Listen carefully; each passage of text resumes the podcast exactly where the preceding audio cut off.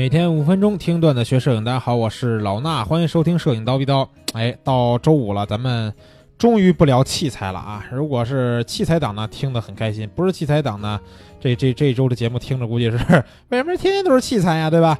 今天咱们聊一别的事儿啊，咱们说说拍摄、构图这方面的事儿。就是说这个构图啊，我们在做这个取景的时候，对吧？或者说我们做这个拍摄构思的时候。应该是做加法还是应该是做减法？哎，这是一个问题，对吧？那摄影是一种减法，这句话估计大家很多人都看过，对吧？在各种各样的摄影的文章啊，或者是教程里边，估计都会有这个摄影师啊，或者是这种老师们给讲过。所以呢，大多数人或者教材里边都会认为说，摄影就是要做减法。这句话呢，肯定没错啊。首先我立一个 flag 在这儿啊，这句话肯定没错。但是啊，还有但是。不一定所有时候都要做减法，为什么呢？因为有时候我们也需要增加一些东西，让我们的画面更好，对吧？比如说今天呢，我们要这个介绍一个日本的摄影师啊，虽然这个日本摄影师呢生平啊什么的我都不太了解，但是呢他的作品我看是真不错，叫什么？叫 R K。这人我怎么认识的呢？啊，我不是我认识他，他不认识我啊。我怎么知道这个摄影师的呢？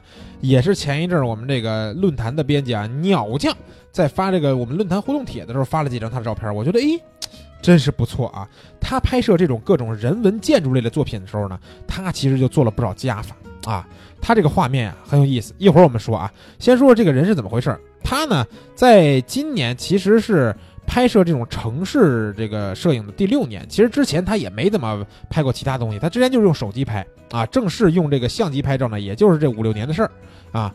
但是他确实没有想到自己会因为一组拍摄中国城市的照片，这是个日本摄影师啊，他拍了一组中国城市的照片，在 Instagram 上面爆火啊，非常的火爆。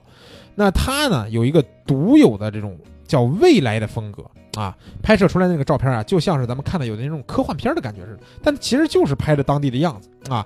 他拍下了重庆这个城市里边让人熟悉又陌生的一面。啊，重庆算是他这个中国城市里边比较火的一个这个地点了。就算是当地的一些重庆的这个老重庆人啊，都有点说不出来，说照片里边拍这个这地儿到底是在哪儿，对吧？这真的是我认识的重庆吗？都会有这样的疑问。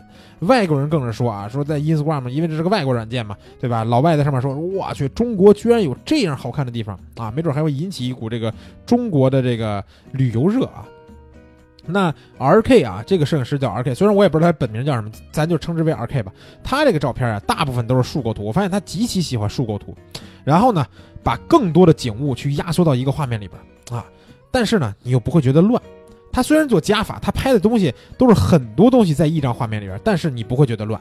啊，这就是他构图巧妙的地方，而且啊，他拍的这个照片还能给观众带来不小的视觉冲击力，但不是通过一些这所谓什么超广角啊这种视角带来的视觉冲击力，啊，有时候你看他那广角可能顶多也就是二四三五，对吧？十几的都少。甚至还有长焦镜头那种照片，都是能给你带来视觉冲击力的啊！那说这么多，想看他的照片怎么办呢？想看摄影师 R K 的作品，可以在蜂鸟微课堂的微信号啊，记住，你去微信里边关注蜂鸟微课堂的微信号，别的地方没用啊，回复四个数字幺九零三啊，回复幺九零三四个数字就可以看到摄影师 R K 的照片。我挑了五张给你们看看啊，就是他都拍的是这个中国的城市啊。那我们再说回来啊，不说 R K，说说这个构图，构图里边到底应该加还是减呢？对不对？其实啊，真的是都有。为什么呀？因为比如说我们加，对吧？我们有时候拍照是不是需要增加前景？这是不是加法？对吧？我们需要增加一些对比，是不是加法？我们需要增加一些留白，是不是加法？那减法呢？我们可能需要减去一些干扰的元素，对吧？这是最基本的减法。减去一些杂乱的内容，让我们的主体突出，这也是最基本的操作。减去一些色彩啊，甚至减去色彩都属于是我们构图当中或者是后期当中对于我们画面做减法的一个操作，会有助于我们的画面的一个美感啊。所以呢，这些东西啊，不管是加还是减。它都是对于我们的构图有帮助的，当然这些也是我在构图课程里边讲到的一些知识点啊，没有听过的可以去找课代表要一要构图课这个链接去听一听。那至于加法还是减法，没有一个啊明确的正确的答案，因为这些都是我们主观的意图啊要去这个操纵的，它都是为我们的意图去服务的，对吧？我们需要干什么的时候就干什么，没有一个明确的道理能告诉你。拍照拍什么？比如说拍风景，就是做减法，就是做加法。这句话谁要告诉你，绝对扯淡，对吧？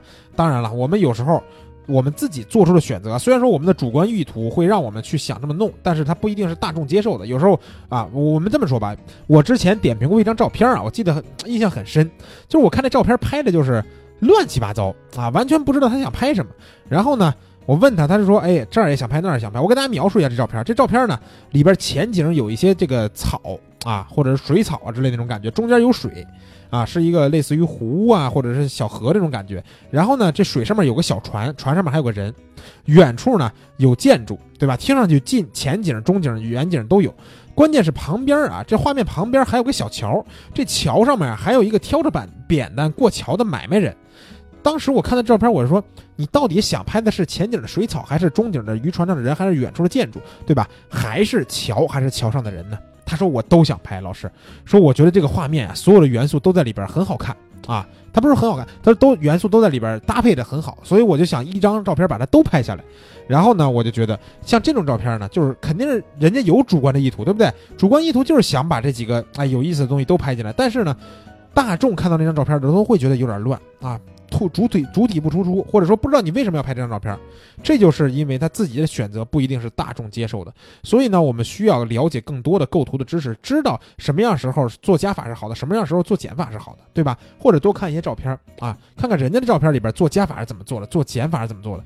看多了，学多了以后，再去服务自己的主观意图，拍出来照片，大众肯定也觉得好看，好吧？那咱们今天这个节目啊，就先聊到这儿啊，咱们下周的节目再见。